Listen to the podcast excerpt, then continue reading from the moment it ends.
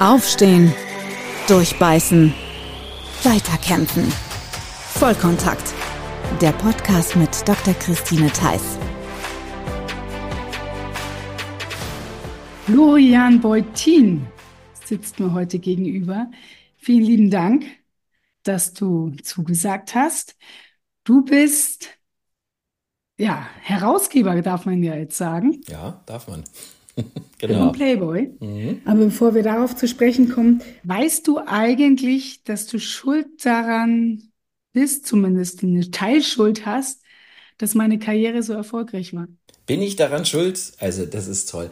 Ich bin ja an vielen schuld, aber dass ich an deiner Wahnsinnskarriere schuld sein soll, das gefällt mir gut. Warum? Warum? Ähm, weil ich im Mai 2007 in Villamura, Portugal, einen WM-Kampf hatte. Mhm. Und kurz vorher das Shooting für die Maxim hatte. Damals warst du noch dafür zuständig für die Maxim. Ja, genau, da war ich Chefredakteur von der Maxim. Du warst der Chefredakteur von der Maxim, genau. Und ähm, wir haben kurz vor dem WM-Kampf geshootet und ihr habt kurz vor dem WM-Kampf gedruckt. Aber rausgekommen ist die Zeitschrift nach dem WM-Kampf. Und der Titel hieß Unsere schöne Weltmeisterin.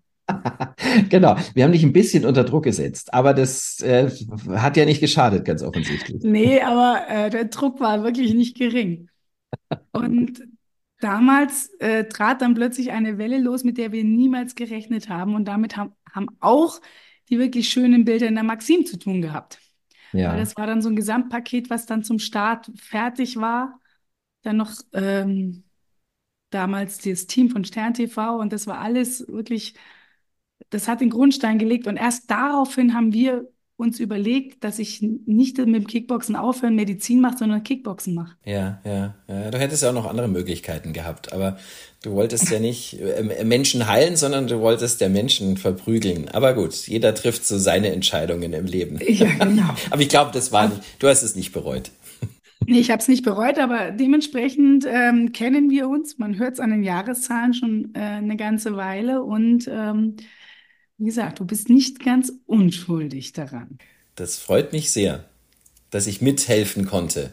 Aber ich glaube, das, das, das ist natürlich viel Ehre, vielen Dank. So, aber dass du dann, glaube ich, 23 Mal, wie oft hast du deinen WM-Titel verteidigt? Also ich hatte ihn 23 Mal geholt, ja. 23 Mal, genau. Also da, da mit, mit diesen Federn kann ich mich leider nicht schmücken. Nee, aber wie gesagt, ganz am Anfang bist du einer unserer Bausteine, dass es losgehen konnte. Chef vom Playboy, das ist ja so das äh, Männerberufswunschbild. Das ist wahrscheinlich mitnichten so, dass du den ganzen Tag auf der Welt rumjuckelst, am Strand liegst und dabei zuschaust, wie schöne Bilder gemacht werden von schönen Frauen, wie schaut denn dein Alltag aus? Doch, eigentlich genauso. Also. genau, wo erwische ich dich gerade? genau, wo erwischst du mich gerade? So.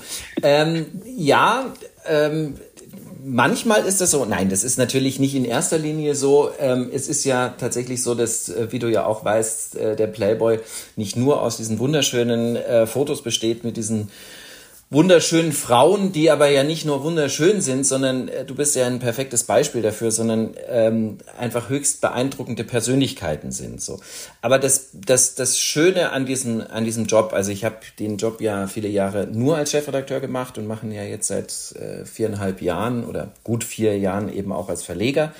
Ähm, damit sind natürlich noch, sag ich mal, andere Aufgaben damit verbunden. Aber dieser, dieser Job ist ja ähm, so unfassbar vielseitig. Deswegen ist es tatsächlich ein, ein, ein absoluter Traumjob. Weil im, ich, ich habe mich ja auch immer eigentlich als, als Blattmacher verstanden, als es tatsächlich vor allem auch ein, ein Printmagazin war, obwohl ich mich ja äh, nie nur für das Printmagazin verantwortlich fühlte, auch als Chefredakteur, sondern eben als äh, die, die publizierende Marke. Und, und ich meine, die äh, publizierende Marke ist eben seit vielen Jahren auch sehr erfolgreich auf digitalen Kanälen. Aber das ähm, was den Playboy ja so außergewöhnlich macht, ist es, das ist ja eine ganz besondere Themenmischung, die sich natürlich in erster Linie an Männer richtet, aber ja auch nicht ausschließlich an Männer.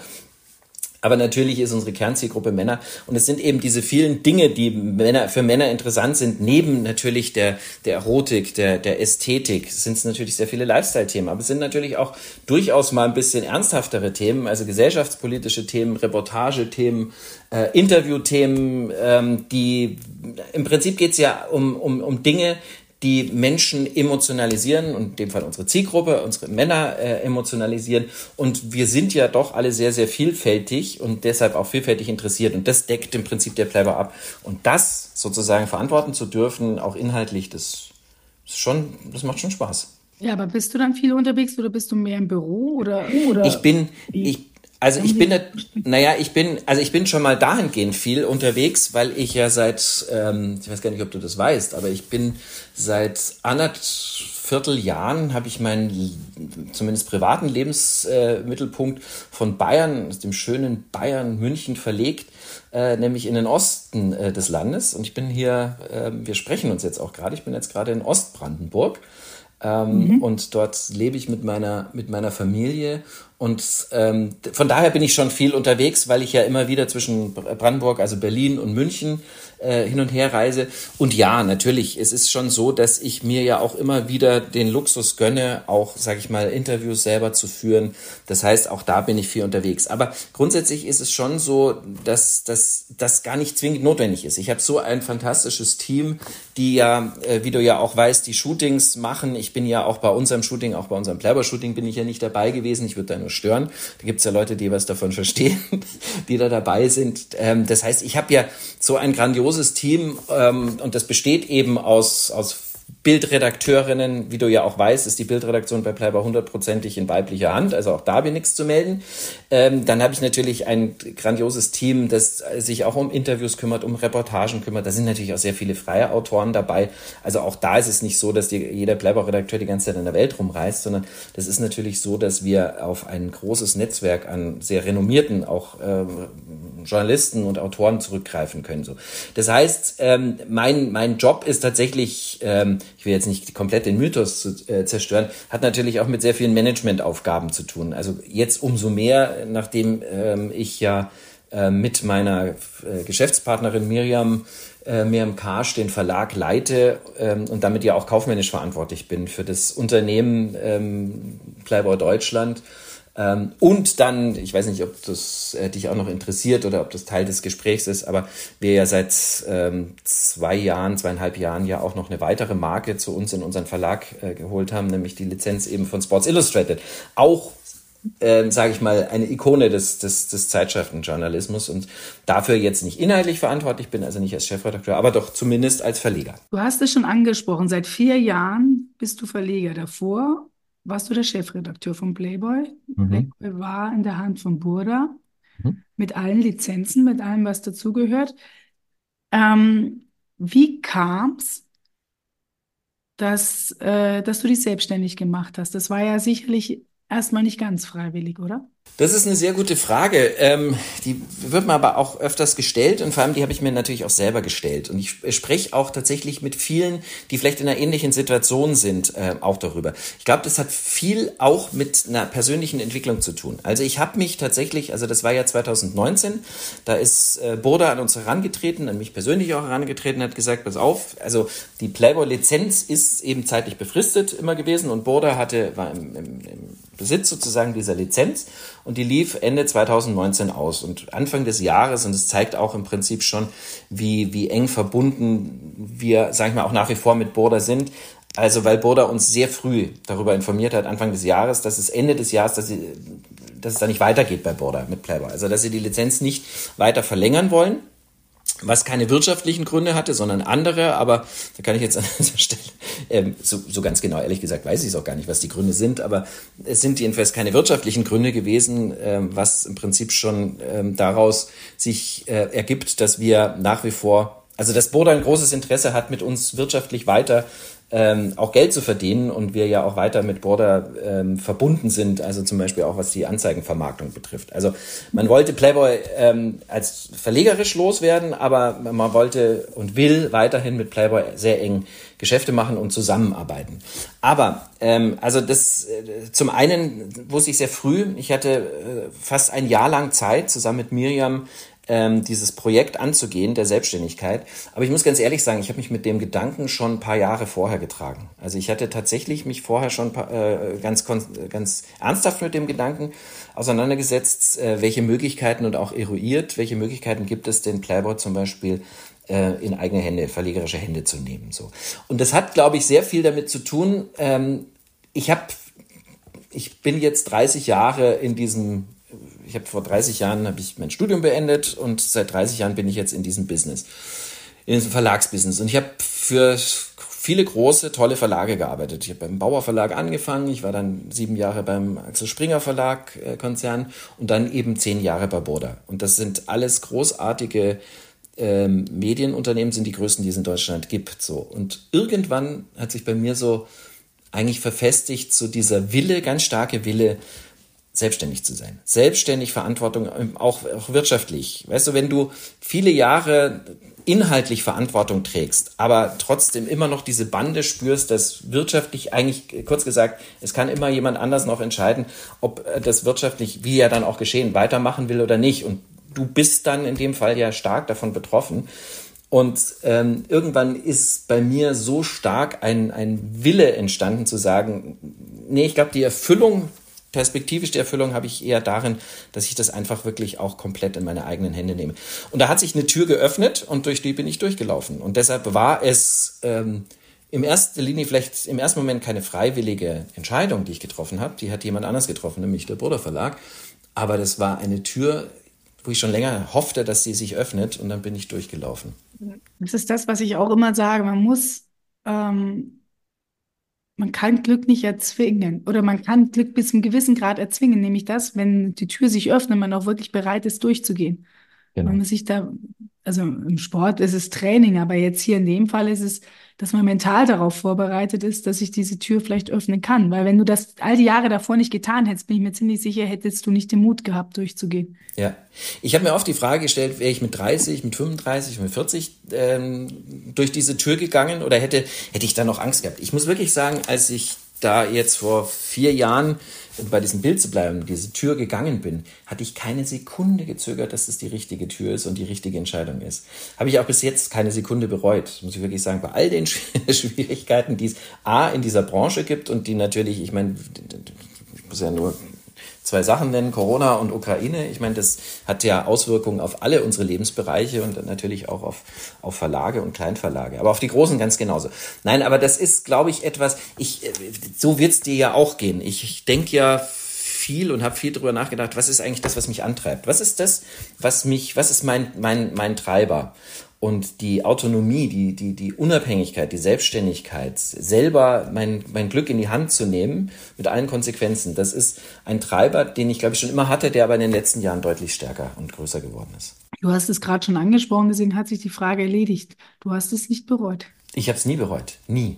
Es ist auch so, dass ich Miriam ähm, auch mindestens einmal am Tag frage, sag mal Miriam, Hast du es einmal eine Sekunde bereut? Echt? Das macht ihr immer noch? Das machen wir immer noch. Das machen wir auch nach vier oh, Jahren noch. Genau. Und sie sagt auch, nein, keine Sekunde hat sie es bereut. Das ist, ähm, weil ich, für mich ist das etwas, was also sag mal so, ich bin damals ja auch, viele haben gesagt, so bist du wahnsinnig, kannst du das tun in den heutigen Zeiten und ein Printmagazin, wie kann man das selbstständig so?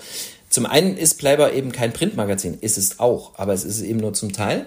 Und zum anderen habe ich das wirklich viele Jahre gemacht und, ich hatte wahrscheinlich den Vorteil, möglicherweise den Vorteil zu anderen Chefredakteuren, die gar nicht so äh, so einen Einblick hatten auch in die in die Zahlen und die Wirtschaftlichkeit. Also ich hatte schon oder wir in dem Fall sagen wir ich wir hatten schon so einen ganz konkreten und ungeschönten Einblick auch in die, in die Zahlen und in die Wirtschaftlichkeit. Das heißt, wir wussten immer, welches Risiko wir da eingehen, aber wir wussten vielleicht auch besser als andere, welche Chancen darin stecken. Du hast es schon erwähnt, Corona. War das für euch Segen und Fluch gleichzeitig oder nur Fluch? Nee, es war, wie du sagst, es war Segen und Fluch äh, gleichzeitig. Also ich muss mir ganz, ich weiß gar nicht, wie dir es ging, aber persönlich muss ich sagen, so, ich fand das am Anfang ähm, wahnsinnig spannend plötzlich, so diese, diese, die, niemand von uns hat diese Welt so erlebt und so. Und ich durfte dadurch, dass das ja auch mein eigenes äh, Unternehmen ist, äh, durfte ich ja auch mein Haus verlassen in der ersten Zeit des Lockdowns und, und in, in die Firma fahren. Und ich meine, in der Zeit durch München zu fahren, das war, das hat ja schon fast, also zwar irgendwie was Apokalyptisches, weil die Stadt einfach so leer war. Also so, was ich, äh, was ich am Anfang wirklich toll fand, war auch so dieses persönlich Entschleunigte. Und es hat tatsächlich mein, mein Leben verändert, weil du ja auch sagst, so, äh, wie viel ich unterwegs bin. Ich war schon auch einer dieser die, die sich selber so unter Druck gesetzt haben und der Gestressten, die immer glaubten, überall sein zu müssen. Es war wie so eine, klingt bescheuert, aber wie so eine Art Status auch so, dass ich, ich habe auch immer gesagt, so, äh, ich bin die, jede Woche mindestens ein, zwei Mal geflogen, so. Ähm, das mache ich alles nicht mehr. Weil, warum? aber genau, genau so geht's mir auch. Ne? Schon im, im April hat man so einen Frequent Traveler schon wieder voll gehabt. Ja. Und äh, tatsächlich, ich, ich fahre seit Jahren fliege ich innerdeutsch überhaupt nicht mehr. Ich bin in den letzten vier Jahren zweimal innerdeutsch geflogen. Das war, wenn die Bahn gestreikt hat. Ja, ja, ja, genau. Dann nehme ich den Zug und oder mache halt den Termin nicht. Ja. Genau, und mach den Termin vielleicht nicht. Und äh, was ich auch nicht mehr mache, ist für einen Termin irgendwie von München nach Düsseldorf fliegen, dann zwei Stunden dort zu sein und dann abends gerädert nach Hause zu kommen und sich fragen, was habe ich eigentlich viel gemacht, so als irgendwo rumgesessen auf Flughäfen. Nein, das ist aber sicher das Persönliche. Aber ich sag mal so, für uns als, als Playboy ähm, war das natürlich schon erstmal die große Unsicherheit. Wie geht es denn weiter? Dürfen wir, kann man uns denn auch in Zukunft äh, kaufen? Wird die Post noch äh, an unsere Abonnenten ausliefern? Wird in den Supermärkten noch der Playboy angeboten? Und da muss man schon sagen, ähm, was wir gar nicht so wussten, aber das stand schon alles auf der Kippe, weil ähm, es ja gar nicht das war ja so dieses, dieses berühmte Wort damals, das, was ist systemrelevant? Also was muss aufrechterhalten werden? So, äh, dass man äh, in Apotheken noch kommt, glaube ich, da konnte sich jeder darauf einigen, dass das wichtig ist. So, aber wie ist denn eigentlich mit Presseerzeugnissen? Und es gab durchaus auch im Hintergrund Diskussionen darüber, was ist denn jetzt systemrelevant an Presse? Sind es nur die Tageszeiten? Sind es nur die politischen? Wo macht man die Grenze? Also es wäre sehr willkürlich. Nachdem man dann aber auch ähm, sich darüber einig war, dass man diese Grenze nicht machen kann, ähm, wurden unsere Zeitschriften ja nach wie vor ausgeliefert, wurden angeboten. Also wir hatten Einbußen natürlich im sogenannten Bahnhofsbuchhandel, also sprich an Bahnhöfen und, und an Flughäfen, weil die, da, die gab es nicht, die waren halt geschlossen. Das heißt, da haben wir schon weniger, auch tatsächlich weniger äh, Hefte verkauft. Aber es war so, dass die Menschen ja plötzlich sich mehr Zeit genommen. Sie hatten mehr Zeit und haben sich auch mehr Zeit genommen zum Lesen. Und ähm, das, was viele erlebt haben, auch Stern, Fokus, Spiegel, die haben alle während der Corona-Zeit, Lockdown-Zeit, haben die äh, plötzlich steigende Auflagen gehabt. Das hat sich bei denen allen wieder, ist das wieder runtergegangen. Äh, bei uns ist das eigentlich äh, gerade im Abo-Bereich, wir, wir, steigen ja seit, seit mehr als 20 Jahren, steigt unsere Zahl der Abonnenten, also wie, gegen den Trend immer weiter an und so. Also wir haben im Endeffekt, das ging bei uns danach auch nicht wieder runter. Also wir haben jetzt nicht zwingend äh, profitiert durch Corona, das kann man nicht sagen, aber es hat uns auch nicht, also zumindest was die verkauften Ausgaben betrifft und im Abo-Bereich oder im Kiosk-Bereich, die Leser äh, betrifft, hat uns das nicht geschadet. Im Anzeigenmarkt schon, klar, aber im, im Leserbereich nicht. Das ist schön. Das liegt vielleicht auch daran, dass es einfach ein gutes Heft ist. Und das sage ich als Frau. Vielen Dank. Ich finde, man merkt jedem Heft an ähm, deine Persönlichkeit. Also ich habe dich ja doch schon ein paar Mal äh, getroffen und kennengelernt. Ähm, und ich habe dich oder ich empfinde dich als sehr ähm, aufmerksam ähm, nie schmierig. Das ist ja auch etwas, was, ähm, was man vielleicht so intuitiv, mhm. wenn man das, wenn man dich nicht kennt, denken würde, wenn man, wenn man sowas hört. Ähm, immer sehr angenehm, also so noch so ein Gentleman. Und ich finde, das merkt man der Zeitschrift an. Also da, da ist dein Fingerabdruck drauf. Mhm. Vielen Dank. Gerne. Äh, was ich auch ähm, ja schön finde, war der Hinweis, den du gegeben hast das sind bei uns, die Bildredaktionen sind ausschließlich Frau. Mhm. Ähm, ich habe mich, du siehst ja trotzdem, siehst du ja zumindest von den, äh, von den Playmates, von den Bekannten, von den Prominenten, da schaust du ja trotzdem jedes Bild nochmal persönlich durch, oder? Was, was rausgeht und was nicht, oder ist das nicht mehr so? Doch, das ist tatsächlich oh. immer noch so. Also ich mache das, ja. ähm, ich, äh, es ist tatsächlich so und äh, das ist aber auch das, was ich an diesem Job so liebe. Ähm, ich gebe nicht nur jedes einzelne Bild frei, ich gucke nicht nur jedes Bild an, äh, das ver veröffentlicht wird im, im Playboy, ob das jetzt die, die Pictorial, so nennen wir das ja, weißt du ja, also ob das die Aktfotografie ist, sondern auch bei der Reportage. Ich gucke mir jedes Layout an, ich spreche mit den Redakteuren über jedes einzelne Foto. Ich gucke mir aber auch jeden Text an. Ich habe mhm. ähm, dafür grandiose Leute, die das auch besser können als ich.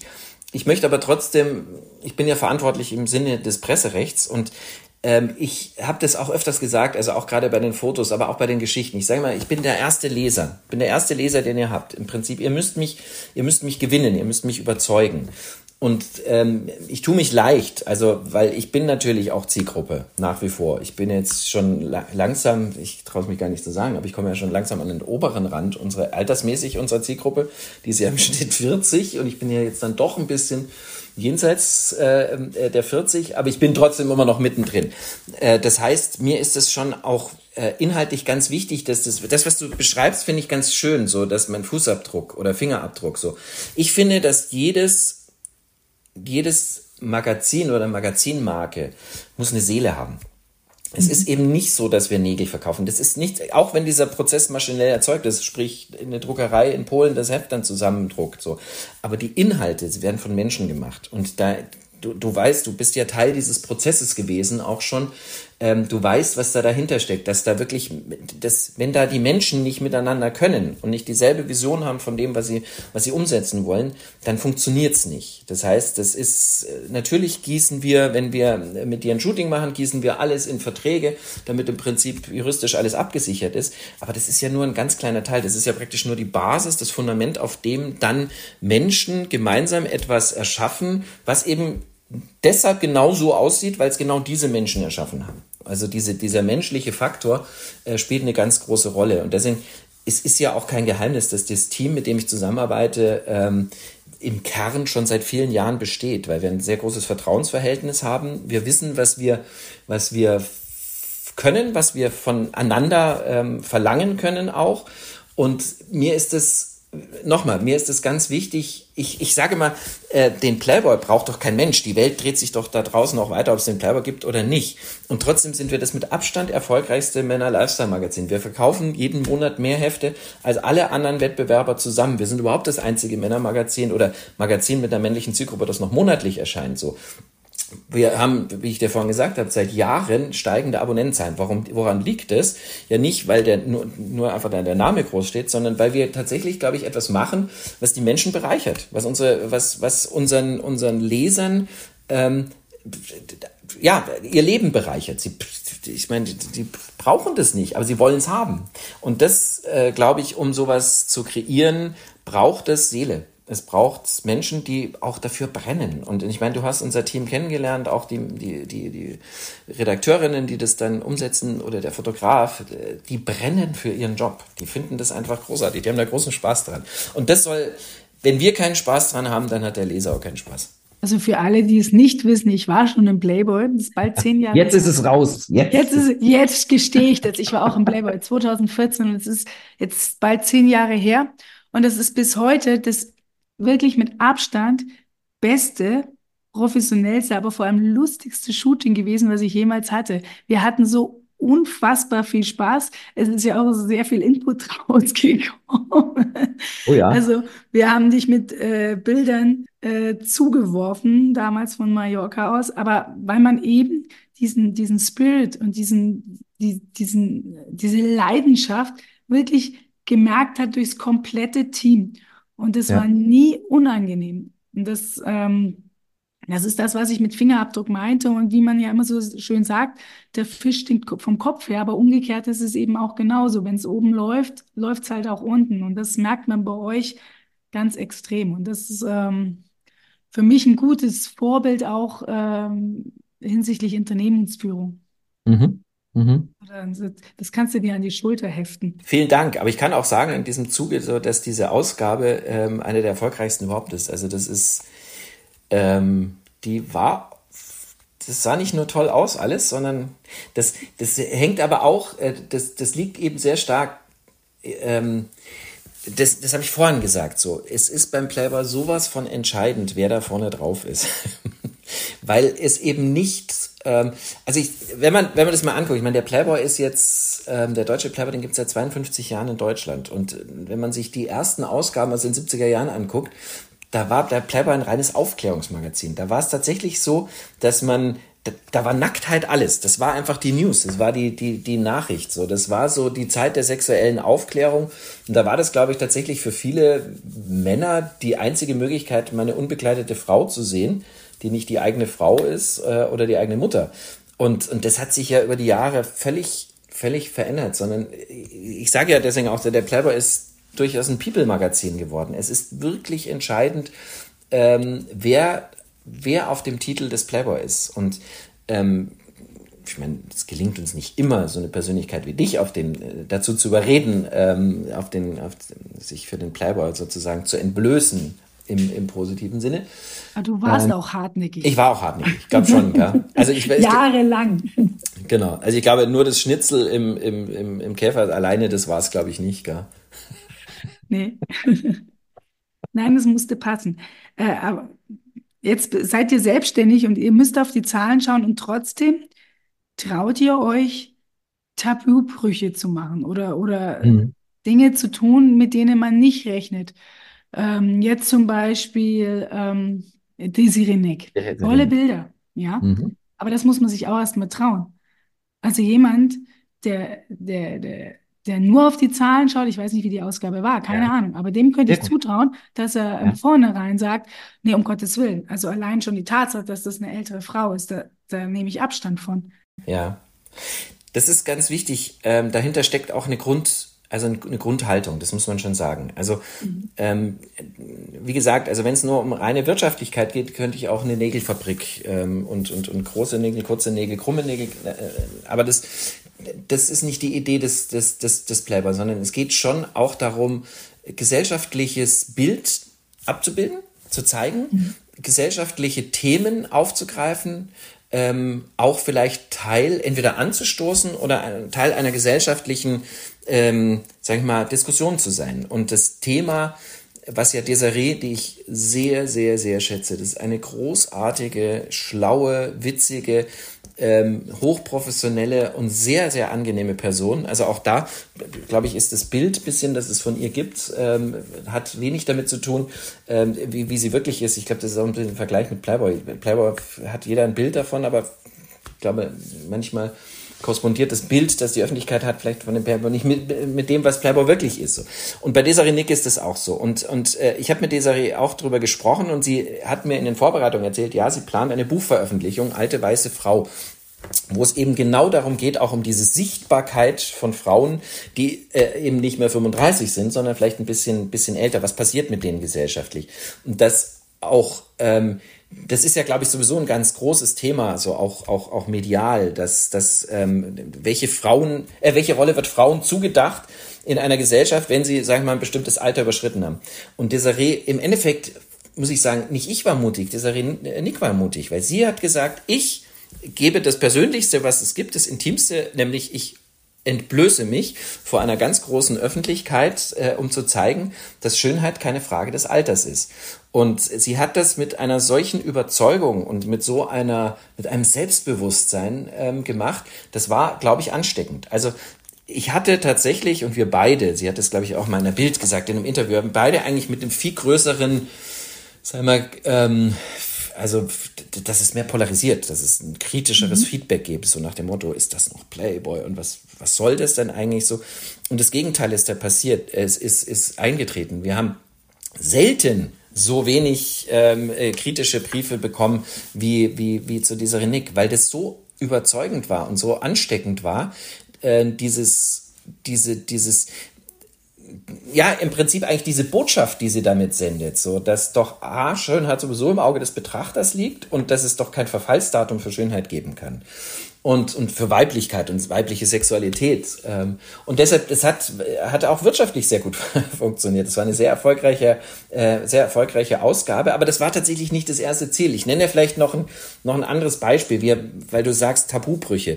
Wir, äh, wir probieren schon auch aus, äh, aus dem Grund, probieren klingt jetzt so, so wir probieren mal, wenn es nicht klappt, dann hat es nicht geklappt. Nee, es geht eigentlich um was anderes. Es geht eigentlich darum zu zeigen, wie vielfältig eben Sexualität, Schönheit sein kann und damit ja auch der, der Playboy, der immer für das Thema Vielfalt und, und Toleranz stand. Wir haben ja mit Juliana Verfaller, das ist ja schon ein paar Jahre her, 2018 hatten wir zum ersten Mal eine Frau auf dem Cover, die als Junge auf die Welt gekommen ist, so oh, Transgender. Ja. Das ist zum Beispiel ein Thema gewesen, das ist medial, das ist bis nach Amerika wurde das diskutiert. Das war auch dort in Amerika in, in, in Zeitungen und überall erste Transgender Model auf dem Cover, auf dem deutschen Playboy. Das war wirtschaftlich nicht so erfolgreich. Das war tatsächlich so, dass es übrigens noch viel mehr äh, polarisiert hat, als jetzt zum Beispiel diese Renick, die ja eigentlich gar nicht polarisiert hat oder wenig polarisiert hat.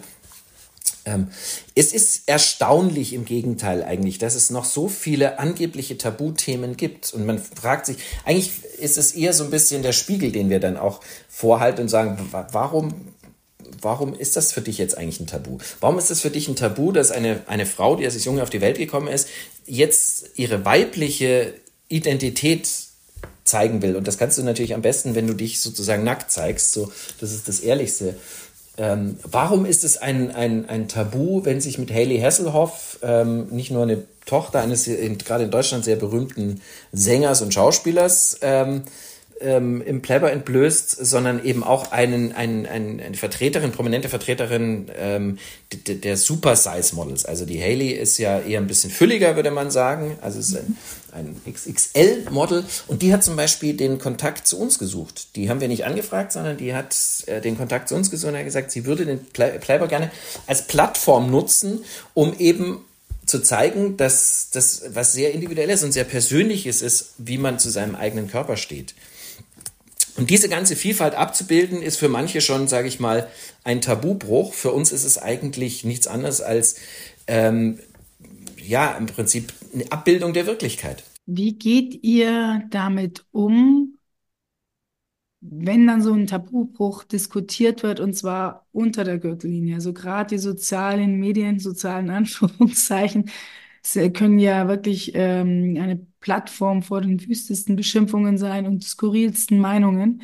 Ähm, wie geht ihr damit um? Ja, das ist im Prinzip äh, tatsächlich ein gutes, gute, gutes Thema.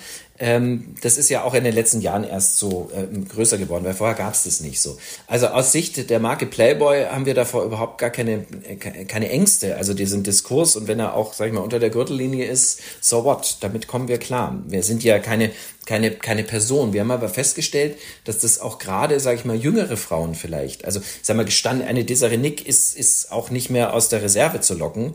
Ähm, aber ich sag mal, vielleicht gerade jüngere Frauen. Ich meine, unsere Playmates zum Beispiel, das sind ja Mädels zwischen 20 und 30, sage ich mal, so die haben möglicherweise noch nicht so ein dickes Fell und die können auch mit damit gar nicht umgehen, wenn sie plötzlich angefeindet werden im, im, im anonym äh, bei Social Media. Da haben wir tatsächlich ähm, sind wir schon uns, sag ich mal, auch unserer Verantwortung bewusst, dass wir die die Frauen oder die Mädels dann auch schützen. Also wir wir beziehen da schon auch ganz klar Stellung ähm, und, und weisen, also ich, finde es ganz wichtig, dass es einen öffentlichen Raum gibt, in dem auch frei diskutiert wird, aber wenn es, wenn es einfach persönlich du hast gesagt, unter die Gürtellinie, also wenn es, ich sag mal so, wenn es äh, strafrechtlich relevant ist, dann, dann äh, wird auch nicht mehr diskutiert, sondern da wird Anzeige erstattet.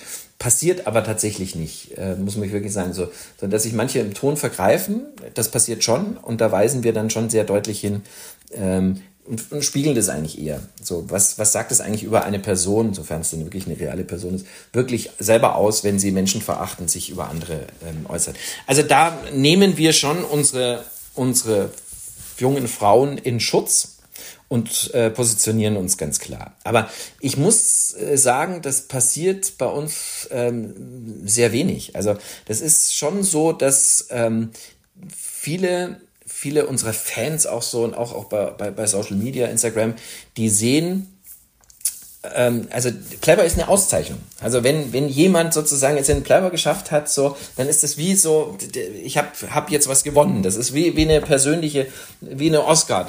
Und, und, und, und dementsprechend werden, werden auch die Beteiligten dann auch behandelt. Also wenn wir die sozusagen auf ein Podest stellen, dann applaudiert das Publikum. Das geht, glaube ich, in Deutschland noch einfacher. In den USA ist es schwierig geworden. Der Playboy dort ist, ja. glaube ich, immer noch so, zeigt keine nackten Frauen mehr. Noch schlimmer, der Playboy in Amerika, den gibt es als Printmagazin gar nicht mehr. Gar nicht mehr, okay. Ja, genau. Ähm, zwei Fragen zu dieser Thematik. Ähm, siehst du diese Entwicklung in Deutschland auch kommen oder fühlst du dich noch relativ sicher? Das ist die erste. Ich fühle mich jetzt grundsätzlich in Deutschland äh, immer noch sicher, also grundsätzlich auch sicher. Ähm, es gibt ja so eine, ich habe mal gesagt, so im Prinzip, es gibt so eine puritanische Bewegung. Ähm, mhm. Und dazu braucht es noch nicht mal die islamistischen Fundamentalisten, sondern es gibt auch die, die, die, die, die, die religiösen Eiferer aus, aus Amerika, die im Prinzip äh, ähnlich dogmatisch an die Sache rangehen. Ähm, also es gibt eine, eine, eine Brüderie, das gibt es schon weltweit und die, die ist eben auch, sag ich mal, in der westlichen Welt spürbar. Deutschland ist tatsächlich wahnsinnig offen immer noch. Ich merke das auch in der Auseinandersetzung mit, mit, äh, mit den Amerikanern, wenn wir darüber sprechen. So, ähm, die Amerikaner, den amerikanischen Playboy gibt es ja tatsächlich deshalb nicht, weil sie ja vor, ich glaube, das war 2015, die plötzlich die Idee hatten, und das war natürlich der öffentliche Druck, so dass Nacktheit plötzlich was ganz Böses ist, was ganz Schreckliches wäre, und haben die Nackte, Nacktheit aus dem Playboy verbannt, um dann festzustellen, ein Dreivierteljahr später, das ist vielleicht eine Kern-DNA des Playboy muss man vielleicht sagen, ich meine, der Plapper hat sich das ja nicht irgendwann mal ausgedacht, sondern die allererste Ausgabe, nämlich jetzt vor 70 Jahren, 10. Dezember 53 erschienen, war Marilyn Monroe. Und die war splitterfasernackt in dem Heft. Das heißt, und Marilyn Monroe war ja auch nicht irgendwer. Das heißt, es ist die Grund-DNA des Playboy. Und das irgendwann mal einfach wegzulassen, weil man glaubt, der Druck wird äh, zu groß, so, ähm, das ist ein Riesenfehler. Das wird in Deutschland, äh, sehe ich das nicht kommen, ehrlich gesagt. Deswegen mache ich mir da keine großen Sorgen. Aber natürlich spüren wir das auch immer wieder, dass es natürlich große Konzerne gibt, die international vielleicht ihr Headquarter in New York haben oder in Paris haben oder so. Die sagen, ach nee, Nacktheit und so, Sexualität, damit wollen wir eigentlich nichts zu tun haben. Die da durchaus Berührungsängste haben mit dem Playboy. Das war schon immer so und ich glaube, das wird auch immer so sein. Das kenne ich umgekehrt. Bei uns ist es bei The Biggest Loser, um Gottes Willen, äh, Werbung ja. in dem Umfeld, ja, auf gar keinen Fall. Ja. Ist, Was ja sehr viel immer mit Angst zu tun hat. Angst, einen ja. Fehler zu machen und irgendwie, dass irgendjemand das blöd finden kann. Und das ist ja so ein bisschen Zeichen unserer Zeit, so, dass wir so ganz, wir wollen A, niemanden wehtun, wir sind ganz vorsichtig. Ja, niemanden, niemanden verletzen, niemanden, und auf der anderen Seite auch, niemand darf über uns sagen, dass wir vielleicht irgendwas gemacht haben, wofür wir uns rechtfertigen müssen. Das ist so eine, leider, unser Zeitgeist ist ein bisschen angsterfüllt. Ja, das, ja, und keiner möchte mehr Verantwortung übernehmen. Mhm. Da gebe ich dir, mhm. da gebe ich dir völlig recht. Mir ist aufgefallen in einer, in deiner Vita, das ist ein ganz anderes Thema, aber ich möchte die Frage unbedingt noch stellen, weil wir uns langsam schon dem Ende nähern. Ähm, du bist als Florian Öster oder Oster? Wahrscheinlich Oster, lang gesprochen. Nee, Österheld. Österheld geboren. ja. Ähm, und hast den Namen deiner Frau angenommen und hast dann den Namen auch behalten nach der Scheidung von deiner ersten Ehefrau. Ja. Ja. Warum? Du, das ist noch schlimmer. Ich heiße eigentlich, laut Geburtsurkunde äh, heiße ich, und das macht mir manchmal Probleme tatsächlich, wenn ich Flüge buche und sowas, heiße ich Christoph Florian Österheld. Da ist zwar Florian unterstrichen, aber völlig absurd. Wer kommt denn auf so eine Idee? Du nennst ein Kind Christoph, Florian, aber willst du eigentlich Florian? fürchterlich. Nein, Österreich fand ich eigentlich auch einen schönen Namen, aber wie du ja schon so, wie buchstabiert man das? Ös, O, lang so. So haben wir gesagt, wie Öster, äh, Öster äh, mit OE am T hinten so. Naja, und ich habe, wie du richtig sagst, meine, bei meiner ersten Heirat habe ich den Namen meiner damaligen Frau angenommen, mit der ich ja auch zwei erwachsene Kinder habe inzwischen.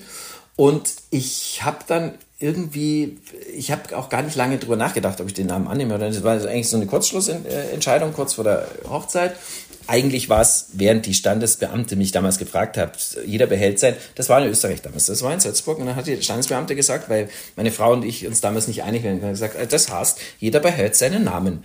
Und dann habe ich mir in dem Moment gedacht, was für ein Schwachsinn ist das denn? Und dann, meine damalige Frau hieß Yvonne, Yvonne Beutin Borta und die wollte nie Österreich heißen. Und ich gesagt, na gut, dann heiße ich halt Florian Beutin, auch wurscht. Und dann hat mir aber der Name gut gefallen und dann habe ich ihn behalten muss ich sagen, ähm, trifft nicht auf hundertprozentige Begeisterung meiner, meiner Frau. Ich habe ja dann ja wieder geheiratet vor 13 Jahren, 14 Jahren, 13 Jahren. Und meine Frau heißt jetzt eben nicht Beutini, hat gesagt, ich heiße doch nicht wie deine ehemalige Frau. Auch irgendwie nachvollziehbar.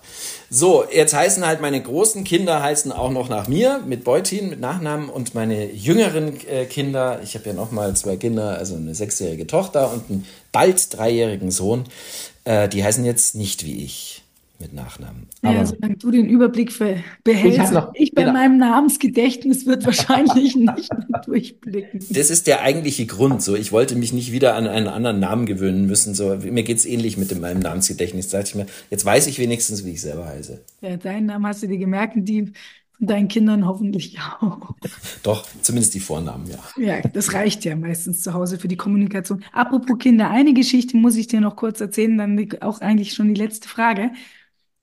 Ähm, ich saß letztens hier, habe die Fanpost ähm, gemacht und da es liegt ja immer noch jede Woche Playboy mit dabei. Und ähm, meine siebenjährige Tochter setzte sich neben mich, hatte warum auch immer ein Kopftuch auf ja, sah also wirklich aus wie so ein altes Mütterchen und meinte dann so, darf ich dir helfen, Mama? Dann sage ich, ja, darfst du.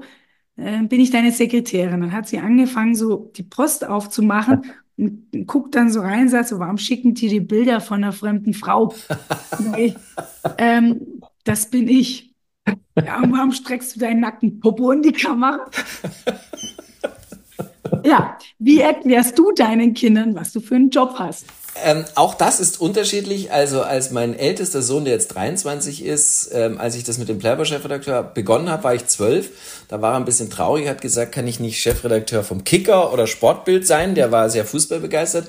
Das hat sich in der Pubertät schlagartig geändert bei ihm. Also jetzt ist er treuer Abonnent, freut sich, wenn er ein Freiabo hat äh, vom Playboy. Aber das ist ähnlich bei meiner sechsjährigen Tochter jetzt so. Die hat auch, als ich wieder in der Arbeit war und das ganze Wohnzimmer, das ist, da kannst du dir wirklich so vorstellen, das ganze Wohnzimmer war, hatte ich ausgebreitet, Fotos einer aktuellen Produktion, um die alle anzugucken, so.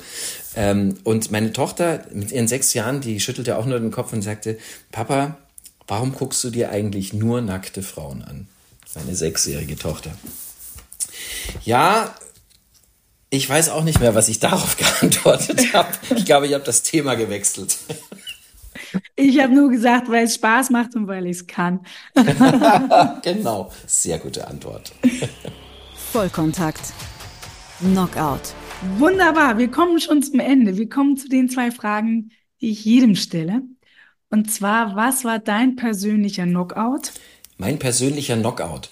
Also ich war mhm. tatsächlich, ich habe einen, ich habe bis jetzt schon auch äh, viel Glück gehabt beruflich, das muss ich sagen. Mhm. Und ich hatte aber einmal einen Knockout, weil das hatte ich, damit hatte ich nicht gerechnet. Das war, du hattest das vorhin erwähnt. Ich war ja mal Chefredakteur von Maxim und da, ab, ja. seit der Zeit kennen wir uns.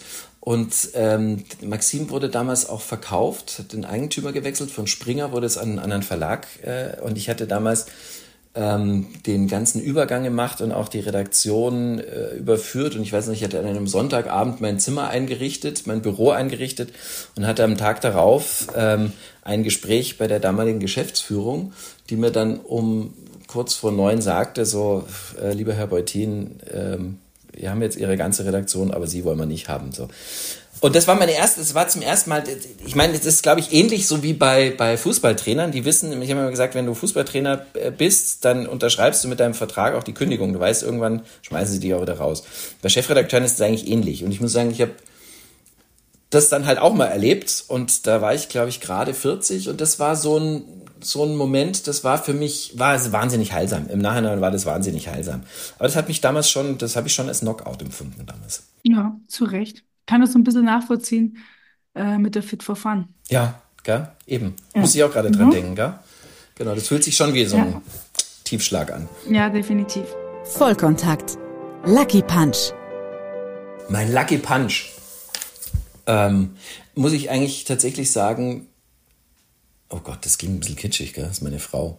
Also, ähm, dass ich mit als alter Sack mit 50 ähm, eine Frau, also ich habe sie ja schon vorher gefunden, ich war ja Anfang 40, eine Frau gefunden habe, ähm, die dann mit mir alten Sack nochmal die, dieses Thema Kinder, Familie eingehen wollte, das ist für mich eigentlich der Glücksfall meines Lebens, das muss ich wirklich sagen. Und dass ich jetzt Vater von vier Kindern bin, die ich alle großartig finde, das ist mein großes, großes Glück im Leben. Wunderschön. Und es ist überhaupt nicht kitschig, es ist einfach nur schön.